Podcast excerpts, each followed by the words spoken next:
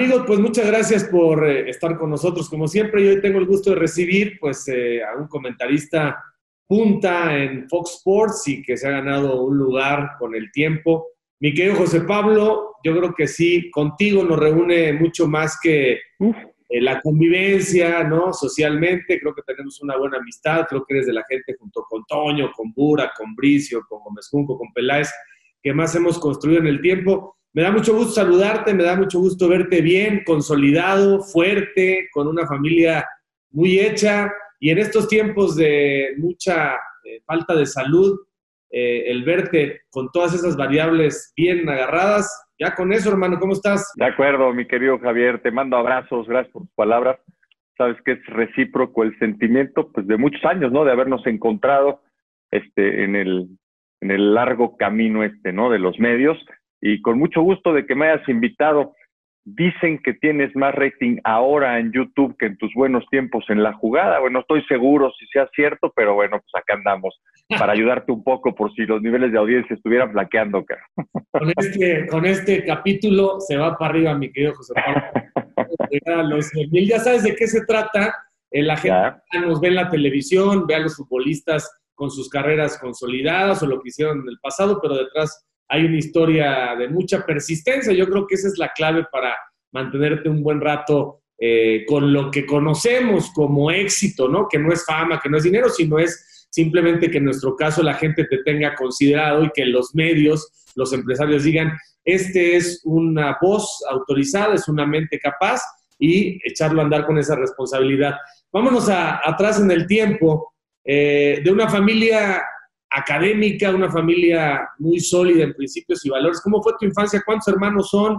¿Tus papás están vivos? ¿Qué hacía tu papá? Cuéntanos un poco esos primeros años. Claro, claro, Javier. Una familia toda dar. La verdad es que eso, pues qué bueno que lo mencionas, ¿no? Porque pues, es eh, muy buena fortuna, ¿no? Y te hace te hace tener bases muy sólidas, ¿no? Y distintas, y eso pues solo hay que agradecérselo a quien las construye, ¿no? Mi papá es abogado, mi mamá está, en administración, los dos son egresados de la Prepa 5, allá muy cerca de los campos de la América, y se conocieron, se hicieron novios, se casaron, y los dos estudiaron en la UNAM.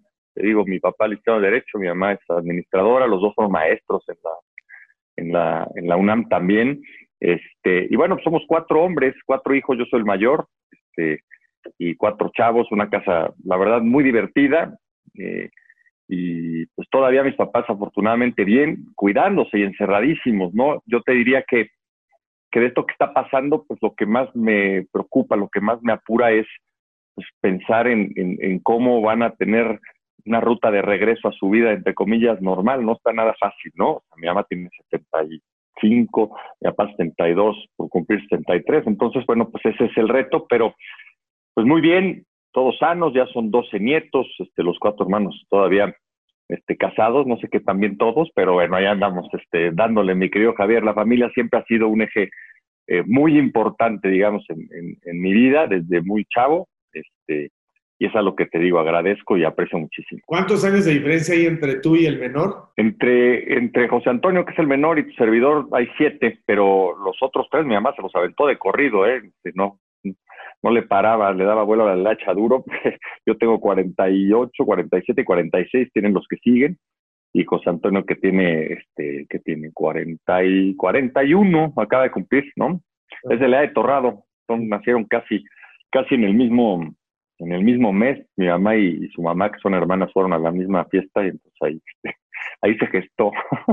Oye, ¿y tus papás estudiaron en escuelas públicas, dices, pero primaria y secundaria también? No, no, no, estudiaron en escuelas privadas, primaria y secundaria, y después ya la prepa, este, se fueron los dos por, diferentes motivos, ¿no? Eh, mi mamá estudió en una, en una primaria FIFI, la verdad, se llama el Garside, ¿no? Y, y entonces no tenían, tenían otro sistema, entonces tenía que acabar la prepa para poder estudiar la carrera, entonces fue que se fue a la, a la prepa 5 y mi jefe estuvo en la, la tres veces heroica Amado Nervo, ¿no? Lo dice con mucho orgullo, nos enseña el himno, etcétera, etcétera.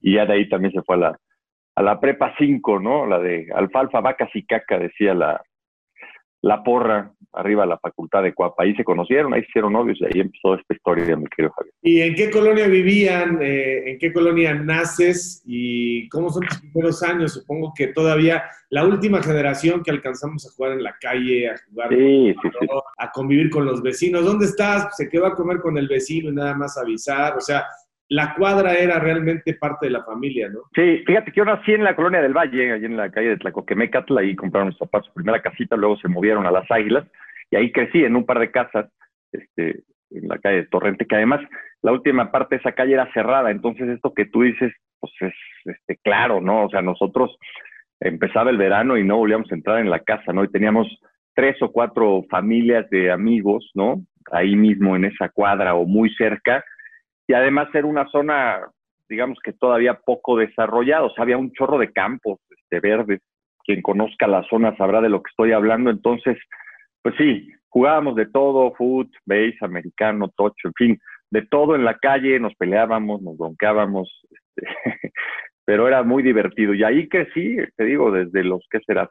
Tres años llegué a las Águilas hasta que pues, salí ya este, casado y anillado. Las águilas, ahí fui a la escuela, mi escuela está en Las Águilas desde la primaria, entonces fue una zona donde siempre, donde siempre pues, sentí mucho arraigo y pues ahí viven dos de mis hermanos, siguen viviendo mis papás ahí, entonces esa colonia de Las Águilas pues, pues todavía me dice mucho, como tú dices, ya no hay chavos jugando en las calles, ¿no? Hace poco salí a caminar por acá donde ahora vivo y, venían unos chavos andando en bici, casi no hay tránsito con esto del encierro y se sale una lágrima, caray, ¿no? De, de, de cómo, bueno, pues todas las ciudades, no solo las nuestras, han ido han ido cambiando con el tiempo. Pero sí, ahí en las águilas, mi querido Javier. Oye, ¿qué rifabas en los deportes? ¿Jugabas bien fútbol? Sí, sí, Yo me defendía en todos, la neta, arriba del promedio.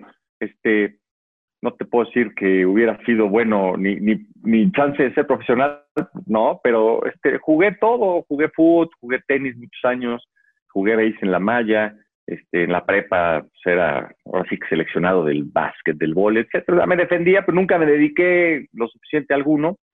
Pero bueno, te insisto, no daba pena ni mucho menos, eh, pero creo que me gustaba más verlos que hacerlos, ¿no? Entonces ahí, ahí es donde se abre este camino, pero este, bastante decente, no como otros colegas. No, voy a decir nombres para que luego no, este, no se molesten.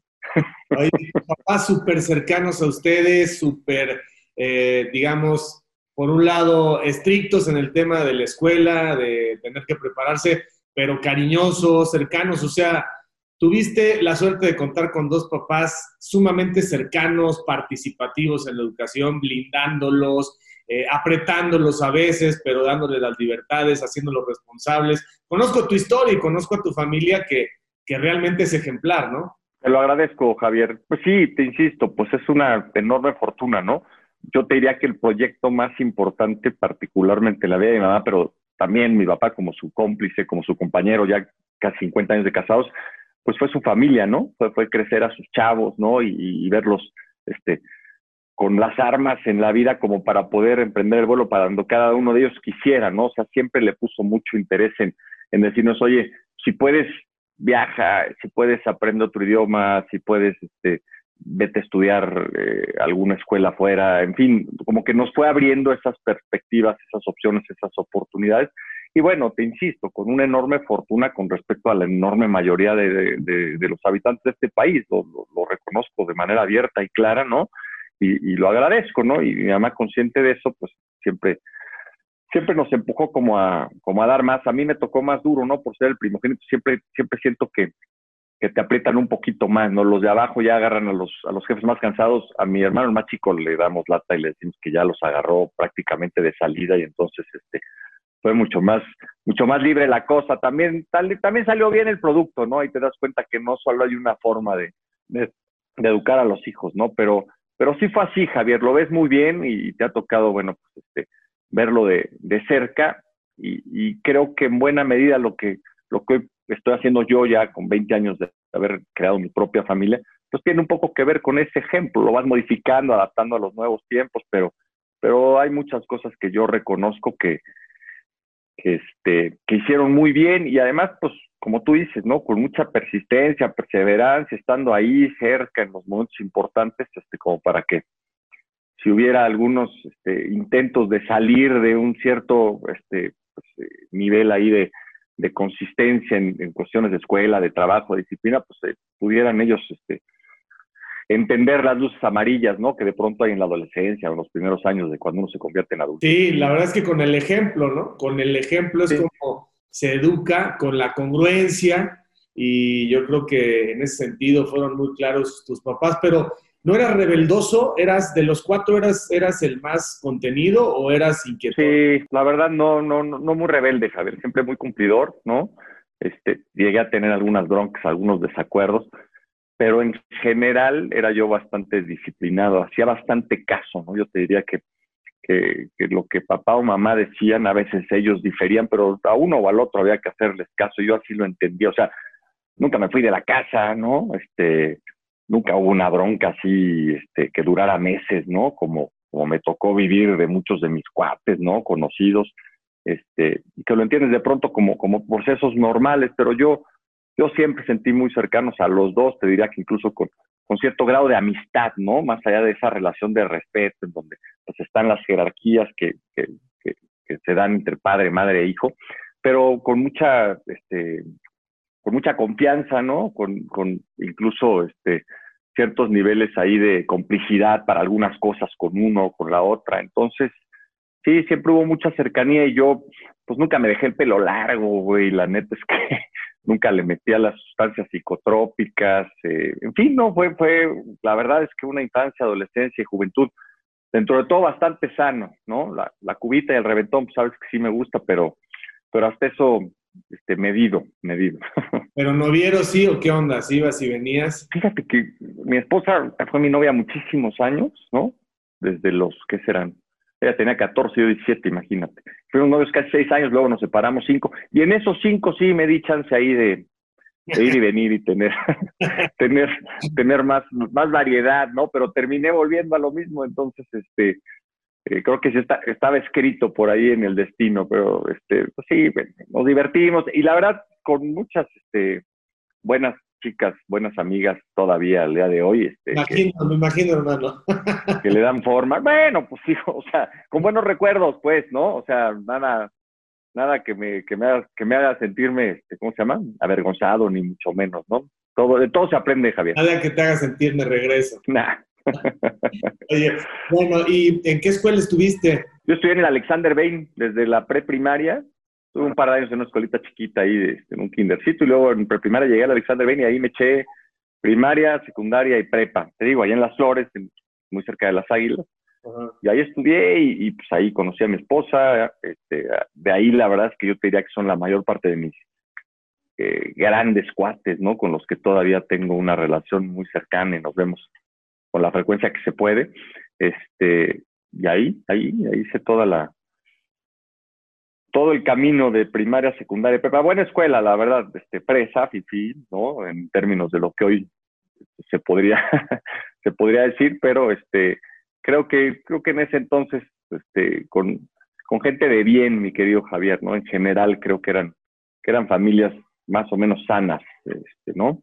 Valía la pena ahí, este, encontrar amigos de la vida. Veo que llevabas como una doble vida, porque por un lado estabas completamente perfilado hacia terminar la carrera, que no tiene nada que ver y que supongo pensabas que no debería tener nada que ver con tu otra pasión, que es el tema de la crónica deportiva. O sea, supongo que muy chavo empiezas a decir, me gustaría narrar y muchas de las veces ocurre porque somos deportistas frustrados, o sea, que no llegaste a tener el nivel ni para el tenis o para el fútbol, etcétera, y dices, bueno, lo más cercano que se puede estar en términos, digamos, aspiracionales es conocer el deporte y transmitirlo, digamos, digerirlo, decodificarlo, interpretarlo.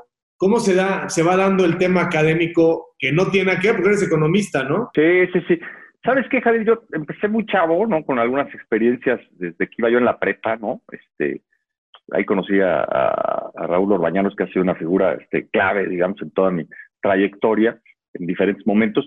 Entonces, pues yo en la mente de un chavo de 17 decía, pues esto ya lo estoy haciendo, ya, ya sé todo, ¿no? Ya no hay nada que aprender. este, y entonces, pues me iba bien en la escuela, la neta es que yo era bueno, un tiempo este, contemplé estudiar ingeniero químico, incluso hice el área 2 en aquel entonces que era químico, biólogo, etcétera, este, y, no se me complicaba, ¿no? Entonces yo decía, bueno, pues hay que sacarle jugo a esta facilidad que tengo para los números, para la física, química, etc. Después me di cuenta que esa carrera me iba a tomar como más tiempo. Yo quería seguir en este asunto de los medios y, pues era el 94, ¿no? En plena era del auge salinista, el TLC, etcétera. Entonces estudiar economía estaba súper de moda y el ITAM era el lugar para hacerlo. Teníamos pase directo de la prepa ITAM, los que teníamos buen promedio. Entonces pues fue como una ruta, este, lo reconozco, sencilla, ¿no?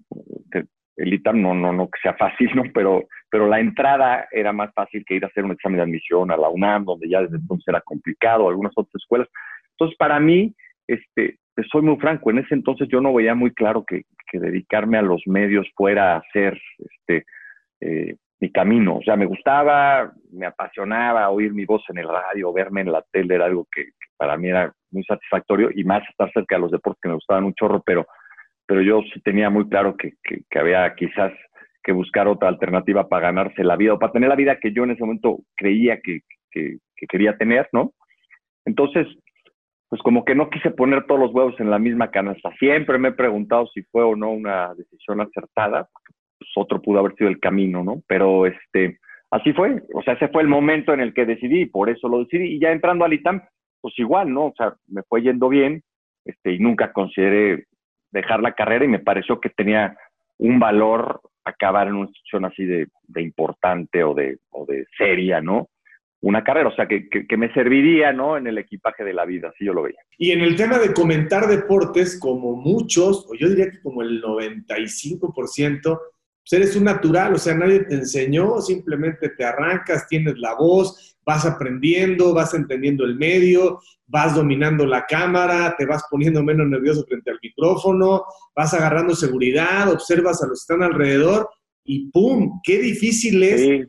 Y qué casual es, porque la gente de pronto ya sabes, ya viste la pendejada que dijo este, ya viste cómo se equivocó.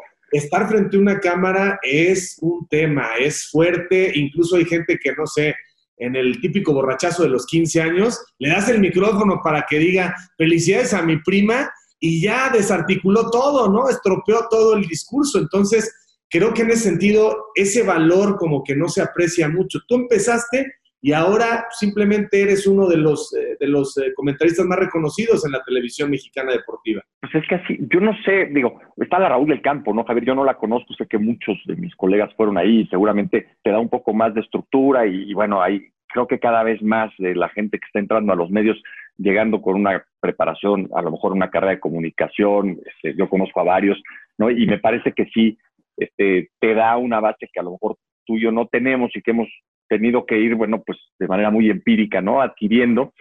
Pero pues así era, acá. en esos tiempos, pues, así era. O sea, yo llegué, conocí a Raúl, a Toño Moreno, que tenían este programa en Radio Mil, me dijeron, güey, pues redáctate esta nota. Pues, ¿cómo? Pues, güey, agarra la maquinita de escribir y pásame un resumen, léela, ¿no? Este, y la primera capsulita, pues a ver, dile al operador que te dé un conteo y, y grábate una cápsula que dura 30 segundos, ¿no? Y a las tres o cuatro semanas, pues ahora vente, siéntate y vas a dar los resultados del tenis. Me acuerdo mucho que yo a Toño Moreno siempre le platico, le digo, pues yo quería hablar de fútbol, como casi todos, ¿no? Y Toño me dijo, oye, güey, aquí estamos Orbañanos, yo estaba, no me acuerdo los nombres de todos, estaba otro Jesús Valerio, que por ahí sigue, se, se movió a información general, etc. Que aquí somos Raúl, yo y otros seis formados hablando de fútbol, no sabrás de otros de fútbol, digo, pues yo le sé a todo, pues métete por otro lado, y me fui por otro lado y, allá me quedé, ¿no? Este, pero así fue, Javier, ¿no? Y, después, la primera vez que, que, entré a la tele, pues fue por accidente, ya en Cablevisión con Raúl, igual, ¿no? Este, no llegó alguien, no me acuerdo si Javier Sagún, el Coco Álvarez, alguno de esos güeyes, por algo no llegó, venían de una nota, etcétera, había que hacer un opción a las dos de la tarde, y pues ¿quién está? Pues no está nadie, Camarena pues no ha llegado y Medina pues tampoco, le toca. A ver, José Pablo, traes un traje y yo me acuerdo que yo todos los días iba de traje porque dije un día alguien no va a llegar, ya los conocía, ¿no? Entonces, pues órale, güey, pásale y siéntate en el noticiero y así empezó. Orbaña nos dijo, pues este lo teníamos que llevar más despacito, pero pues ni modo ya, programenlo, lo hizo bien y así, tal cual como tú dices, ¿no? Este, te vas fijando cómo lo hacen, este, y bueno, sí, los nervios de las primeras veces son este, como todo, ¿no? Como en todo, Javier. Eres muy amigo de Rafael Mancilla y Rafael Mancilla es sobrino de Raúl Orbañanos. Gracias a Rafa conociste a Raúl.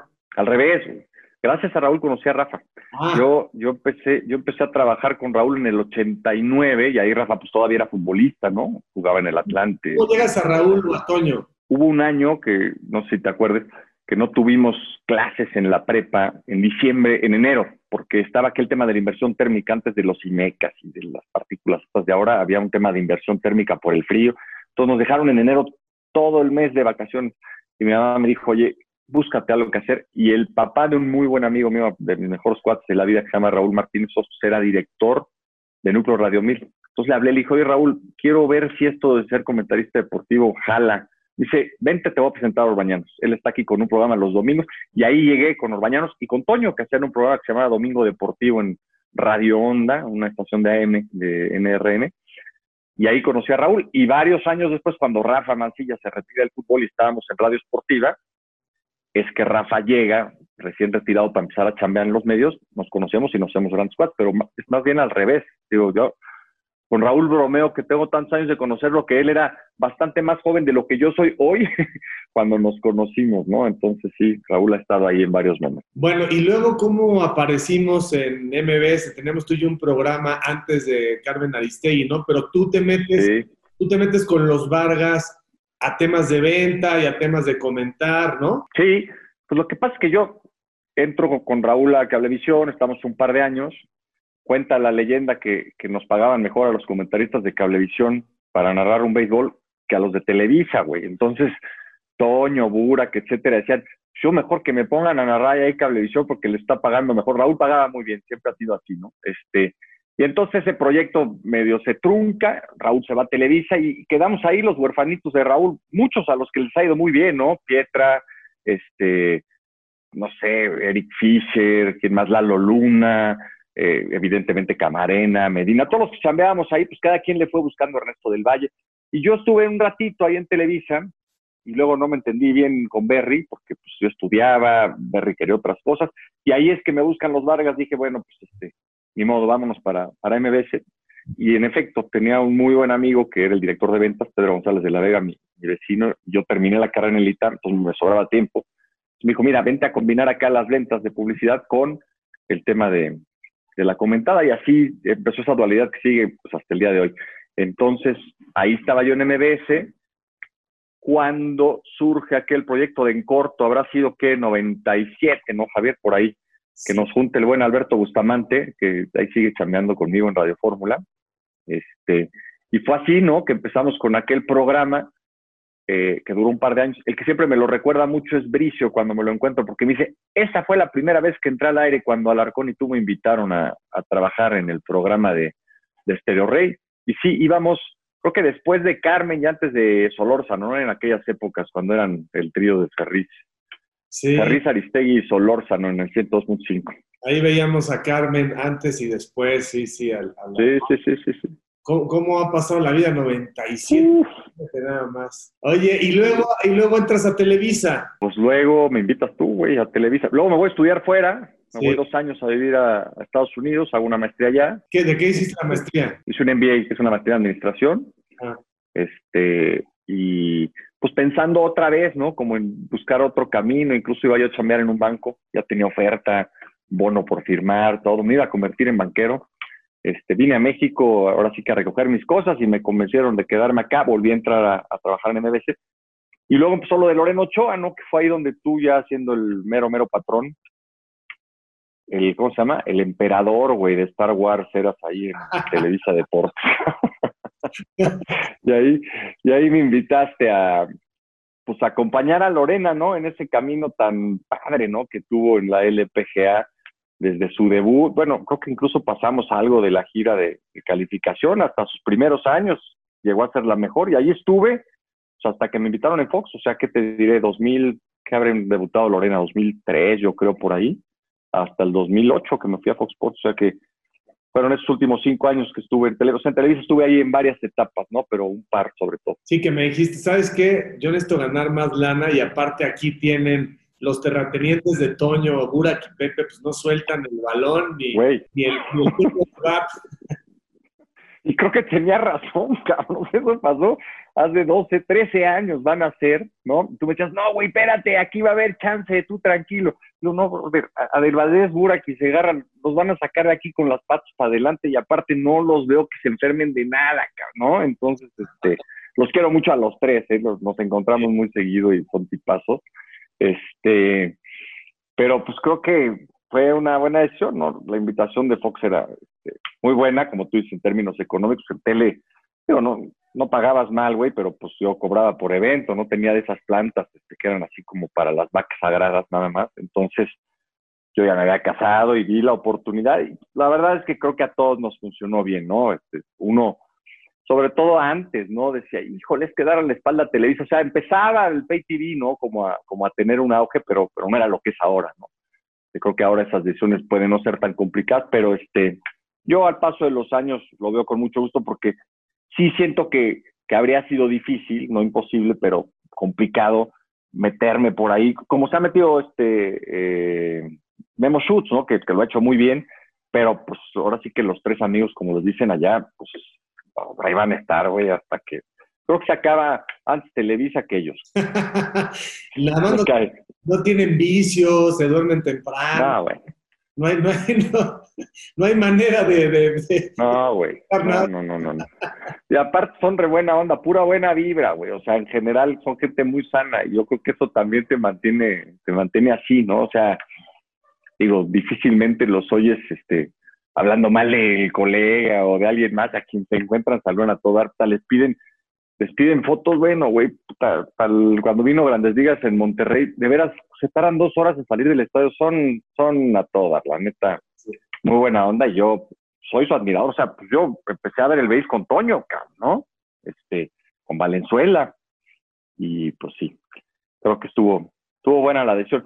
Luego varias veces creo que los han tentado, pero son más fieles que, uff, ¿qué te digo? No salen de ahí por nada del mundo, la traen tatuada la el logotipo de Televisa. Oye, y en Fox Sports estás eh, muy bien, o sea, estás sólido con el noticiero, eres el líder del proyecto en el béisbol, en el americano, en los deportes internacionales, pero también vas eh, creciendo en, liderazgo de opinión en el fútbol, ahí con ironía, con, con mucho sarcasmo profundo, y le metes también temas políticos, ¿no? Que luego cuando los comentaristas hablamos un poco Obviamente eres, eres un renegado de la 4T así a muerte y lo manifiestas, pero de pronto la gente, yo no lo entiendo y quisiera escuchar tu opinión porque opinas algo que no es de deportes y te brincan como si de veras estuvieras apuñalando a alguien por la espalda. ¿Qué demonios no podemos tener como ciudadanos y como gente que piensa el mismo valor de la opinión de cualquiera? Es como le dijeras a un arquitecto, no me opines de fútbol, brother, porque tú haces casas, ¿no? O sea, ¿por qué la gente se así? Zapatero a tus zapatos, ¿no? Es lo que más te dicen cuando por ahí sueltas una opinión que a alguien no le gusta, sobre todo, porque cuando coinciden contigo, pues les encanta que hables de otra cosa que no sean este, los deportes. Mira, yo, yo creo que hay este, una polarización importante. A mí, como tú dices, me gusta de pronto el humor negro, el sarcasmo, este, la provocación, entonces reconozco que muchas veces esas reacciones pues están bien ganadas, ¿no? Este, buscadas y bien ganadas. Eh, y de pronto, pues es lo que, lo que la gente eh, tiene como para contar. Yo sí creo que la polarización este, que vivimos en este país es una cosa lamentable, triste, y en las redes se exacerba, Javier. La verdad es que es una selva difícil en la, en la que a veces no es fácil eh, transitar. Pero a mí ese tema, el tema de la política, el tema de las decisiones que toman los gobernantes, o sea, siempre me ha parecido interesante, ¿no? Este, y además un poco lo, que la vida me dio la oportunidad de aprender, de estudiar en temas económicos, de finanzas, etcétera, pues te permite darle otra visión a muchas de las cosas que han pasado, ¿no? ¿no? Porque esto no es de ahora, ¿no? O sea, lo que está pasando con la 4T me da muchísima tristeza porque había mucha gente con muchas esperanzas puestas de que, en que muchas cosas pudieran cambiar y creo que, creo que no están a la altura, ¿no? A quienes se eligieron de manera este, abrumadora, pero tampoco estuvieron a la altura los de antes, güey. O sea, claramente Fox llegó con enormes expectativas y, tampoco los tuvo. Creo que a Calderón pues también hay muchas cosas que reprocharle, de Peña ni hablar. Entonces, este, pues a mí, yo que más quisiera que estar hablando bien de estos y de los de antes, ¿no? O sea, hace poco le decía yo a cuate, este, que pues da mucho coraje porque neta en México hay gente bien chingona, güey, ¿no? O sea, en todos los medios, eh, en todos los, eh, hay, hay, hay, chingones para todo, ¿no?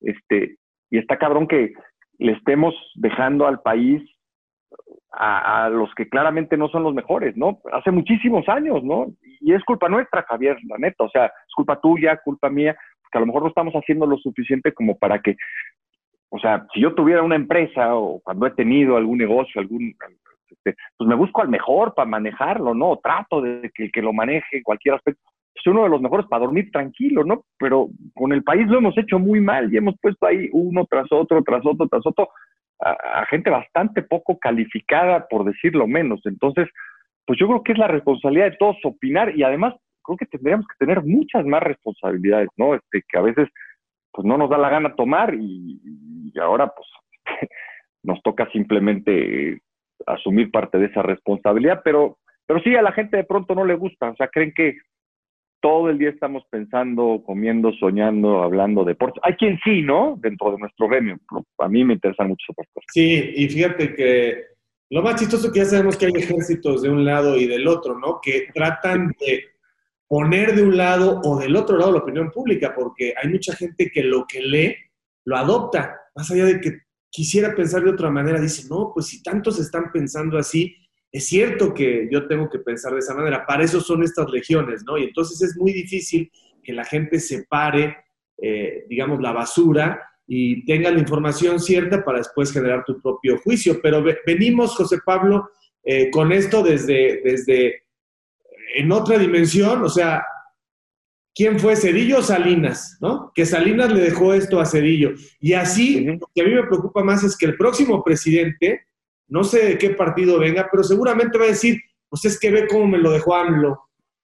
O sea, estamos hoy criticando a Andrés Manuel de que todo el tiempo está diciendo, miren cómo me dejaron el país, y estoy seguro que el próximo que venga, sea del partido que sea, va a salir con la misma. Y yo creo que esto es como patológico del mexicano. Hay una adicción por evadir la responsabilidad del momento y justificarte en los de atrás, porque no somos comprometidos, porque somos egoístas, somos envidiosos y cada quien vive una realidad en la que es difícil que te desprendas de tu propia zona de confort para contribuir. O sea, no nos paramos cuando vemos que alguien tiene una llanta ponchada. Menos nos vamos a parar cuando lo están asaltando porque dices, no, ¿sabes qué? Que lloren en su casa, que lloren en la mía. Y hay sociedades mucho más solidarias y de ahí parte todo. Pero yo también soy un convencido que hay que opinar ahora más que nunca, no por la 4T, sino en general por tener ciudadanos más responsables. José Pablo, aparte, diría a la gente, me contaste, ¿sabes italiano? ¿Cuántos idiomas sabes? Y además le metes al piano, o sea, eres una cabeza con mucho apetito intelectual, más allá de que eres tu buen desmadre y te gusta, te gusta un poco de todo. Este, ¿Qué otras cosas, eh, digamos, de habilidades tienes? Que yo, imagínate, tocar el piano, brother, o sea, no te bailo yo, yo no puedo bailar o no coordino. No, todo se puede, güey. O sea, todo con tiempo se puede. Diez mil horas, cabrón. Diez mil horas de lo que sea. No, con una caguama sí, o sea, ya te metes unas... ah, ahí está, ahí está. Flojas un poco. Con una, con una caguama te lo bajo a cinco mil. Este, sí, mi mamá nos metió a clases de piano de chavos y, y, y luego lo vas dejando, pero he regresado. Tengo un maestro padrísimo que ahora no he podido ver este, entonces le meto al piano y a la cantada, me gusta mucho. Y, los idiomas también siempre me llamaron la atención. Aprendí francés en la prepa y luego tuve una misa italiano acá en, este, México, algo le hago al italiano, estudié portugués en la maestría. Pero bueno, los idiomas, güey, la neta es que quitando al inglés que lo aprendí más chavo, si no los usas, pues los vas perdiendo, aunque yo estoy seguro que si tuviera chance de irme un par de meses a cualquier otro país, lo vuelves a agarrar. Pero yo, yo creo que todo lo que uno aprende, Javier, o sea, a tocar el piano, ¿no? A cantar, a, a bailar, todas esas cosas son como ir entrenando a la cabeza, ¿no? Enseñándola a desarrollar pues diferentes áreas del cerebro, no me, no me sé muy bien la teoría, que luego te ayudan a, a, resolver mejor, ¿no? Problemas que la vida te va planteando. O sea, creo que te vuelves como una máquina un poquito más eficiente para resolver otras dificultades, que son las que todos enfrentamos. O sea, pensar que yo, güey, soy diferente, especial o, más o menos que alguien, por hablar un chingo de idiomas o tocar, eso da igual, ¿no? Yo creo que lo que te hace es un, güey como, como con la cabeza un poquito más este, echada a andar para entender y, y, de pronto ser más tolerante en estos tiempos, ¿no? Y, tratar de, como tú dices, pues, aportarle un poco más a la comunidad. Yo es así donde, donde le doy valor a las cosas que he tenido, la enorme oportunidad, insisto, de irle echando a mi maleta de equipaje en la vida, ¿no? De, de ser un güey un poquito, este, pues más buena onda y más, este, comprensivo de que no todo mundo o casi nadie tuvo esas oportunidades, ¿no? Y, tratar de, de, de, que quien se tope contigo en el camino se vaya un poco menos mal o un poco mejor, ¿no? Ese es un poco, creo yo, la, el objetivo de esto, más allá de que, bueno, pues sentarte una hora en el piano tú solo en estos tiempos de encierro, pues resulta toda madre, ¿no? O sea, ¿para qué, pa qué te miento? Son, son, son compañeros de vida padrísimos y yo creo que puedes tocar el piano hasta que te mueres, ¿eh? Oye, ¿cuántos hijos tienes? ¿Cuatro y de qué edades? Tengo tres, güey, tengo tres, que yo sepa, no sé si tú tengas otros datos, cabrón, pero hasta donde yo me quedé. Me salió, pero... Tengo, tengo tres, güey. No, es que ustedes eran cuatro, me confundí, tú tienes tres. Sí, tengo tres. Claudio, que tiene 14 en esta cuarentena, ya casi me alcanzó el güey. Estatura. José Pablo tiene 12. Y tengo a María, que es la niña que va a cumplir 9. Tiene 8, 14, 12 y 8. En cualquier, chavos y aquí. Cuando dijiste María, que María es, dije, la consentida, se dije, no lo digas, es obvio. Sí, bueno la princesa de la casa, toda una aventura. Yo la neta no tuve hermanas, güey, entonces cuando llega la niña, pum, como que todo te, todo te cambia, pero es una aventura increíble. Entonces fuiste papá a los 34, eh, una edad, digamos que perfecta, ya no eres un baboso de 25, con todo respeto, eres un, un ruco, chaborruco como ahora, o sea, llegaron en muy buena edad los chavos, ¿no? Sí, mira, cada quien. O sea, yo veo a amigos míos que tuvieron hijas a los 24, 25 y entre comillas ya acabaron, ¿no? Entonces tienen hoy, este, ahora sí que el síndrome del nido vacío, pero pues bien jóvenes, ¿no? Y eso también me parece que es una cosa padre, ¿no? O sea, no, no creo que haya una edad ideal. Yo tampoco me quejo. Ahora, María nació cuando yo tenía casi 40, güey. Entonces, cuando me puse a hacer cuentas, porque yo sí soy así como muy estructurado para algunas cosas, dije, brother, no manches, esta niña, pues mínimo van a estar que el papá pues, le eche ganas otros veintitantos, ¿no? Y no porque uno quiera dejar de echarle, pero este, te das cuenta que ya la última ya te agarra un poquito más, este, más centrado en años, ¿no? Sí, pero tiene unas ventajas y otras desventajas, porque cuando a los 25 normalmente no estás consolidado económicamente, entonces estás produciendo y te pierdes muchas cosas de esos niños que ahora tú estás perfectamente consciente de tu hija, ¿no? Es decir, lo que hace, lo que dice, lo que piensa. En cambio, cuando eres un papá joven, sí, ahorita yo tengo de 22 y de 20, pero muchas cosas te las perdiste. Entonces, por eso yo creo que la reflexión eh, en términos de los 30 medios es como, como un balance ideal. Las mujeres es otra cosa porque eh, obviamente son realmente las que, las que forjan, las que crían, ¿no? Porque supongo que tu mujer es ama de casa o sí trabaja. Fíjate que es muy chambeadora. Mi mujer es abogada, tiene una maestría, este, pues la verdad es que tiene una larga trayectoria este, también profesional, pero con, digamos, trabajos mucho más flexibles, ¿no? En términos de horarios. Ella, ella aplica el home office desde que nos casamos hace 20 años, ¿no? Para ella esto no es nuevo, entonces sí ha estado, por supuesto, mucho más a cargo que yo del tema de la casa y de la educación de los chavos, ¿no? Lo hemos hecho en equipo y yo he sido un papá muy presente, pero sí, este, mucho más cercana a esa labor que tú dices, Javier. Digamos que no, no tiene esa, esa trayectoria profesional tradicional de una ejecutiva que pudo haber que pudo haber tenido y que eligió, sin embargo, este, sacrificar claramente por estar cerca de, los chavos, ¿no? Y oye, ¿qué tipo de papá eres? ¿Estás replicando el modelo que tú recibiste? Yo creo que sí, güey. Yo creo que en muchas cosas sí.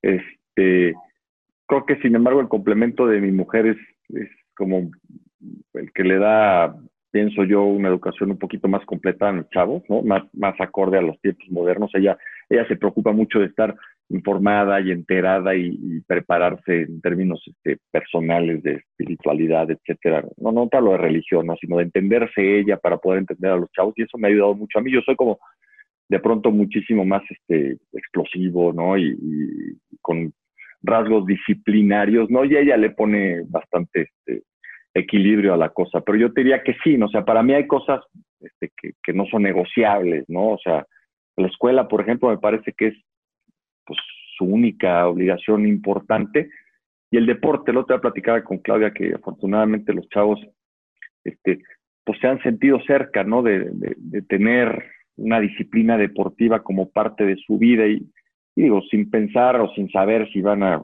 llegar a, hacerlo de manera más seria, ¿no? Que se levanten y que todos los días dediquen una parte a activarse físicamente, puta, me parece que es, digo, ellos yo lo hacemos y supongo que lo que tú dices hace rato tiene que ver, ¿no? El ejemplo me parece que es de las cosas pues, más valiosas que les dejas, pero, pero sí, este, creo que, la escuela y algo de deporte pues, son cosas que a esta edad tienen que hacer sí o sí, y ya después pues, cada quien sus, sus, aficiones, sus tiempos, etcétera, ¿no? Mi querido Chefo, bro, muchísimas gracias por el tiempo, creo que ha sido fantástico ver qué hay detrás de la cara que sale en la televisión. Y la gente dice, wow, ¿no? O sea, ahí hay preparación, hay consistencia. Eh, sobre todo en tu caso hay estabilidad y eso es muy bueno. En épocas de mucha insanidad mental, el ver gente aquí, la verdad es que reconforta, da esperanza en la humanidad. Te mando un gran abrazo y ojalá que pronto lo demos en vivo. Ya estás. Igualmente, mi querido Javier, gracias por invitarme, ¿eh? cuídate. Así que camaradas, por favor, no dejen de seguirme a través de todas mis redes, de suscribirse a mi canal, dale a la campanita, dale like, no te olvides de dejarme tus comentarios, yo mismo estaré respondiendo. Cambio y fuera, camaradas.